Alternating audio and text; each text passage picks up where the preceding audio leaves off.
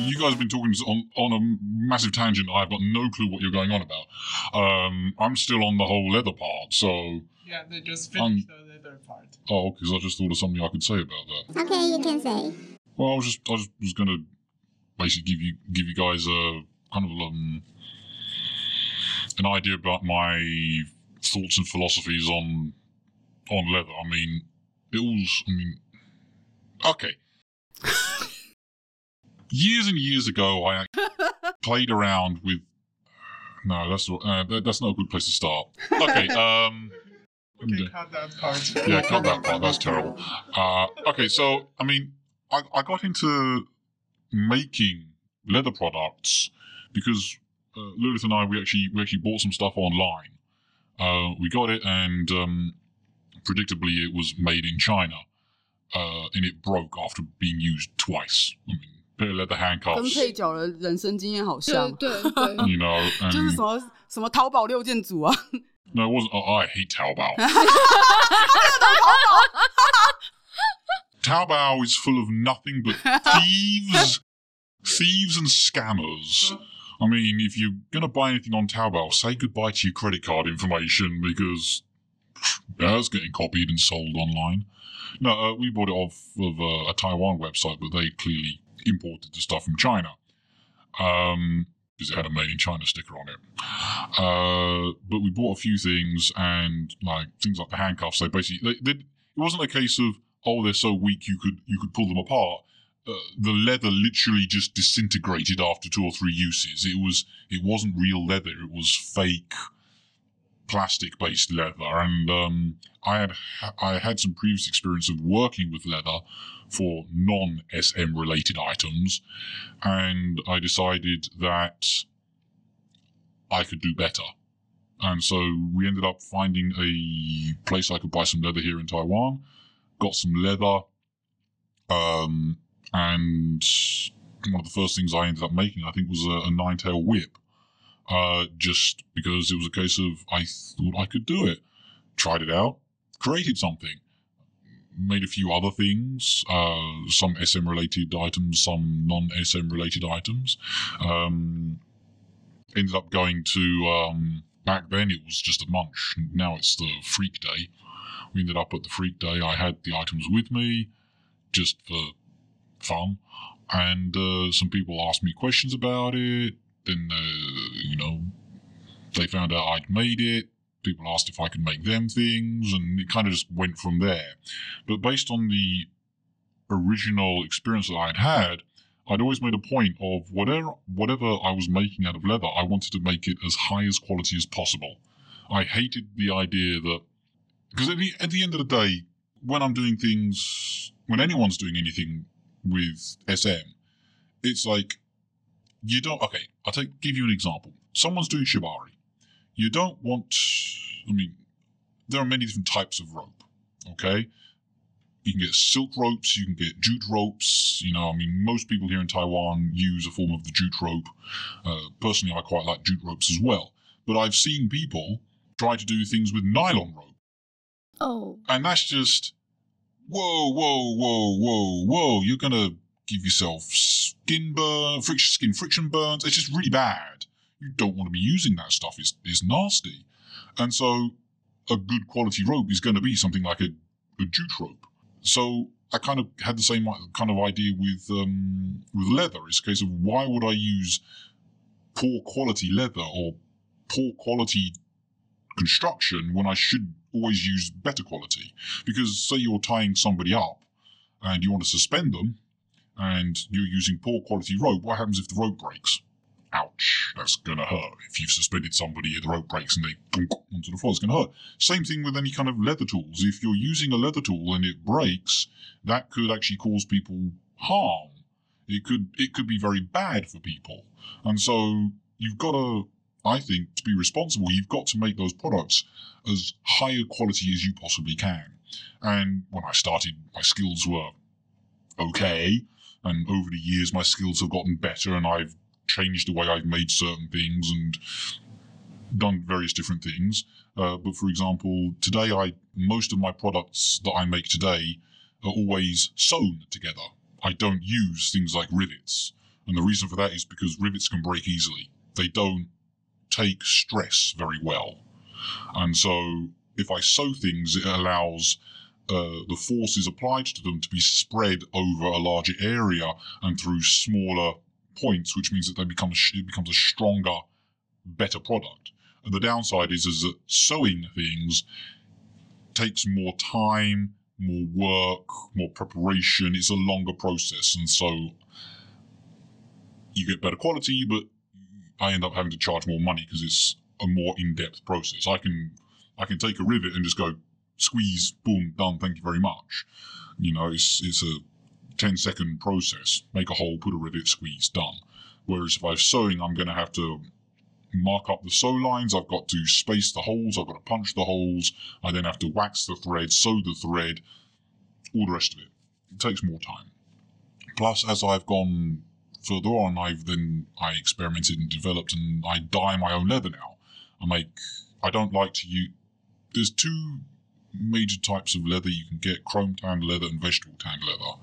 Um, I don't like using chrome tanned leather. It uses a lot of toxic chemicals in the process, and you when you buy that leather, it, it, it comes in a color. It's a set color. You can't do anything about it most leather you're going to find in most stores is chrome tanned leather. I prefer using vegetable tanned leather. It, basically uses extracts from vegetables, so it's much more environmentally friendly, mm, not so many nasty chemicals and all the rest of that kind of stuff. But when you get it, it's um, it reacts very much the way your skin reacts. If you leave a piece of vegetable tanned leather in the sun, it'll get a suntan. So you have to be more careful with it. But one of the advantages of vegetable tan leather is that you can dye it yourself. And so I can then go in and I can apply whatever color dyes I like to it. I can blend different colors together. I can create interest. I mean, I had a somebody asked me recently if I could create a special kind of blue for them, and I ended up making uh, through various experimentations. I kind of got the blue that they were after, but um, as one of the side pieces, kind of like that I was doing with that experimentation, I ended up creating this purple blue kind of mottled color, which almost looked like a nebula in the in the galaxy. And I was like, that's really pretty. And, I, I'm like, I want to make more of that now. Um, 我也想买。他他一开始在呃，就自己染染这些颜色，是因为他觉得怎么市面上卖的全部都是黑色。现在开始就是有比较多颜色，嗯可是那时候完全就没有。然后他自己开始尝试很多不同的颜色，他觉得为什么玩 S N 就只能是一个颜色？嗯有那个色卡就是很多，所以那时候我才会跟你们买那个当结婚礼物，觉得这真的是很、很漂亮的颜色。谢谢。听说可以直接请黑先生调某一种色号出来，就是非常客制化这样。嗯，设计可以直接请他设计，不过颜色颜色应该就是 they ask if they can you can customize the one specific color special color. There are limitations, but I try to do what I can. I mean, a lot of people don't seem to realize that leather is basically skin colored. Yeah. And so people will say, "Oh, I want white," well, is your skin white? How do you make leather white? It's very difficult. The only real way of making leather white is either bleach it or paint it. And I don't recommend painting because what you're doing is you're applying a layer of something on top of the leather. When that leather bends, that layer will will bend a, Will will be. s- a mm-hmm. bit, but eventually it's going to crack and peel off, and you'll end up with the natural leather color underneath. Um, the only way you could really make leather white white it would be to bleach it. But when you apply bleach to it, what you're doing is you're you're breaking down the cellular structure of the leather, which actually then again it makes it weaker. It's more likely to fall apart. If you've ever spilt bleach on some clothes when you're I don't know cleaning the bathroom or something, uh, you'll know that sort of like how the fabric will eventually just break because the bleach has weakened all the fibers in there. So there are certain colors which are very difficult to achieve. But once I've got a piece of regular leather and then I've got the various color selections that I can do, uh, for example, I mean, I I've kind of developed these four standard colors that I use, where it's one is a yellow and an orange, and I'll often blend the yellow and orange together. I personally really like the yellow and orange because when it blends together, you get this. Hmm. I feel like you get this wonderful kind of almost like fire you get this yellow and the orange, and you get this fire flame almost. It is, I think, it's really pretty sunset kind of colors. 有啊，他这阵子做不就这个系列嘛，对对对就是像对对夕阳一样渐漂亮层色的。对， The next color I do is uh, pink and red. You get that mix. Then I do a uh, a claret and a purple. Claret dark is a dark red, burgundy kind of red. Claret and purple, which is gets this. I feel like it has this royal, regal kind of look to it. And then the last one would be um, dark blue, navy blue to dark brown, and I like. I quite like that color as well. Um, of note, I don't like using black dye. I don't like using black dye, and people always want black, uh, and I always tell them use dark brown. Once dark brown is on and it's been finished, you really can't tell the difference. It looks pretty black. And the reason I don't like using black is that all the different black leather dyes I've come across that I've got access to, they're very heavy. To get the black, you have to have a huge amount of pigment in the dye. And when you apply that on, and even after it's been finished, every time I've done it, six months later you can pick it up and still get black on your hands because it's so oh. pigment heavy it just doesn't get into the leather and Oh, stay it's too there. heavy. Yeah, I mean, old leather dyes like 20, 30 years ago were oil based and they would penetrate into the leather a lot better, but they stopped making oil based dyes because of environmental considerations. Now it's all water based and it just doesn't seem to get the same amount of penetration. It doesn't seem to get into the leather as well. And so brown I find find to be a much more stable color. And I'm especially with things that you're doing with those like SM materials, you make a collar with black. You put it on, you have your play session, you take it off, you've got a nice black line there, and you've got to remember, it's leather dye. It's designed to dye skin. So it's rubbed off and it's effectively dyed your neck. It'll come out after a few washes, but then you've got to go home and you've got this black line around you. It's like, well, let's say you're married to the person you played with. It's not so much of a big deal unless, I don't know, you go to work the next day and they're like, what happened to your neck? you know, if you're, I don't know, going home and you live with your parents or you live with your spouse, but you don't play SM with your spouse, then how do you explain this black line around your neck or from the black handcuffs around your around your wrists as a little? as a- mm. So, don't I don't use black dye. It's just not something that's I recommend. But yeah, most of the stuff. I mean, within the limitations I have of the different dye colors I've got, yeah, I I try to customize. Um, the thing you got to remember is is that when I'm and a lot of people when I order products from me, a lot of it is often a customized product for those people, and that's fine. The trick is is that when you're even if you're doing like a standard color, you may not always get the same color every time because again, leather is a natural product. Even I mean, hey, that leather comes from the leather I use comes from cows. Okay, I normally use cow leather. Um, but at the end of the day, that cow and that cow, the two different cows, I mean, they're different. Okay, they're going to have different marks, they're going to have different skin tones, and you've got to put the dye on top of that. And those skin tones and those marks will come through and show in the dye. So you're going to get different variations and tones depending on the leather you're putting onto. The drying time has an effect. If it's a very hot, dry day, it will dry quicker, which means uh, sort of like the liquid gets evaporated more. You get different color tones as opposed to if it s- stays wet a little longer. So all these different factors can vary the color.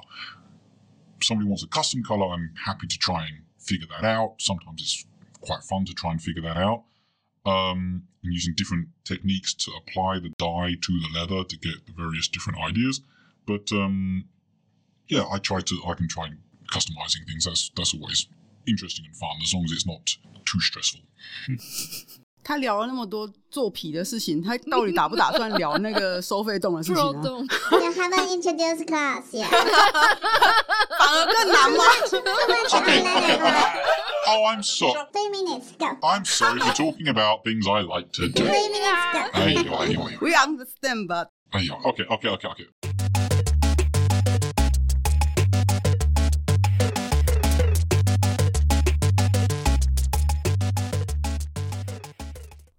我们是 Sub 有一种 Sub 味，我们每周五都会上架新的一集节目。如果你喜欢我们的节目，觉得有帮助的话，可以到 IG、脸书还有推特追踪我们，也可以小额的抖内我们，请我们喝杯红茶。我们最近也开放了定期赞助的方案。